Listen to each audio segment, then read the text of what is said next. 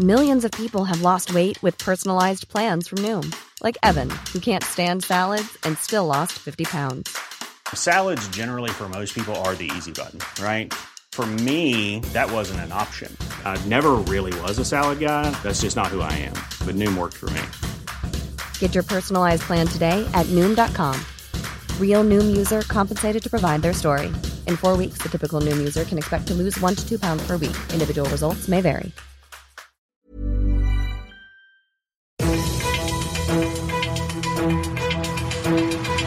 95.5 Charivari, das München Briefing, Münchens erster Nachrichtenpodcast.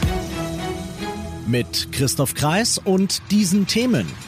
Im englischen Garten hat eine Gruppe Jogger geistesgegenwärtig Zivilcourage gezeigt und die Hochzeitsbranche tut auf dem Marienplatz ihre Notlage kund. Herzlich willkommen zu einer neuen Ausgabe. Dieser Nachrichtenpodcast informiert euch täglich über alles, was ihr aus München wissen müsst. Jeden Tag gibt's zum Feierabend in fünf Minuten von mir alles Wichtige aus unserer Stadt, jederzeit als Podcast und jetzt um 17 und 18 Uhr im Radio.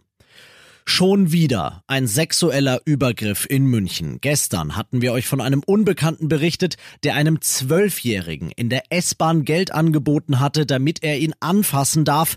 Dann der Fall einer 27-Jährigen, die vom Olympiapark aus bis nach Hause verfolgt und vergewaltigt wurde. Und jetzt ein Obdachloser im englischen Garten, der sich gleich zweimal an Joggerinnen vergehen wollte.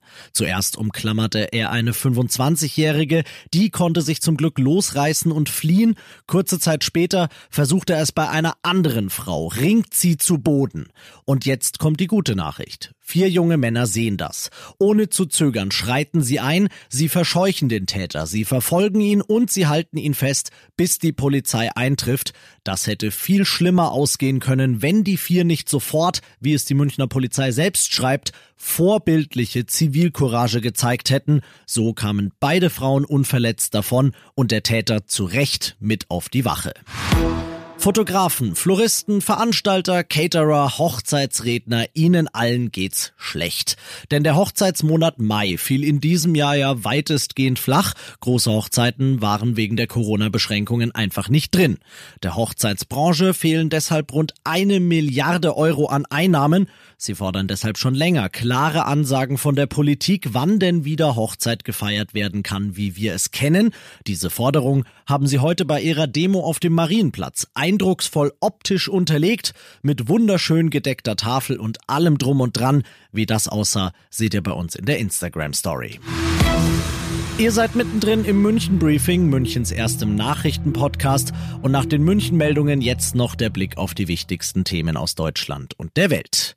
Die Lieblingsinsel der Deutschen, Mallorca, sowie die anderen Baleareninseln wollen schon ab Montag und damit früher als der Rest Spaniens deutsche Urlauber reinlassen. Und jetzt sogar knapp 11.000. Gestern war noch von 6.000 die Rede. Aus Spanien Charivari-Korrespondentin Julia Macher. Sicherheit wird groß geschrieben. Die Urlauber werden bereits im Flugzeug zu ihrem Gesundheitszustand befragt. Direkt nach Ankunft auf den Balearen wird dann Temperatur gemessen. Wer leichte Symptome hat, wird getestet und muss bei positivem Ergebnis in Quarantäne. Alle anderen können fast ganz normal Inselurlaub machen, baden, wandern oder segeln gehen. Restaurants und Cafés sind mit Einschränkungen geöffnet, Clubs und Diskotheken bleiben vorerst geschlossen. Doch die Partytouristen will die Balearenregierung ohnehin loswerden. Jetzt am Abend mitteleuropäischer Zeit wird der Afroamerikaner George Floyd in Houston beigesetzt. Seit seinem Tod nach einem brutalen Polizeieinsatz vor zwei Wochen gibt es in den USA überall und täglich Proteste. Hunderte nahmen schon gestern am aufgebahrten Sarg von George Floyd Abschied aus den USA Charivari-Korrespondentin Tina Eck. Wegen der Corona-Pandemie ist die Besucherzahl bei der Beerdigung von George Floyd begrenzt. Familie und enge Freunde sind dabei. Aber wie groß der Andrang in normalen Zeiten wäre, zeigten die Massen von Menschen, die gestern am Sarg von Floyd die letzte Ehre erwiesen hatten. Die Proteste gingen auch letzte Nacht weiter weitgehend friedlich. Vielerorts werden Polizeireformen diskutiert. Die Demokraten brachten eine entsprechende Gesetzvorlage im Kongress ein. Und das noch zum Schluss. Kennt ihr noch Grumpy Cat? Erinnert euch, das war diese Katze, die wegen ihres missmutigen Gesichtsausdrucks zum absoluten Star im Internet geworden ist. Nun, die ist jetzt leider seit einem Jahr tot, aber es gibt einen mehr als würdigen Nachfolger. Angry Kids ja geht im Internet gerade ab wie Schmidts Katze und das, obwohl ihr Frauchen gar nicht Schmidt heißt. Immerhin wohnen die beiden in Florida. Den neuesten Star unter den lustigen Internet- bzw. Social-Media-Tieren muss man in dem Fall ja sagen, könnt ihr euch angucken auf der Charivari Facebook-Seite. Ich bin Christoph Kreis. Ich wünsche euch einen schönen Feierabend. 95.5 Charivari. Wir sind München. Diesen Podcast jetzt abonnieren bei Spotify, iTunes, Alexa und charivari.de. Für das tägliche München-Update zum Feierabend. Ohne Stress. Jeden Tag auf euer Handy.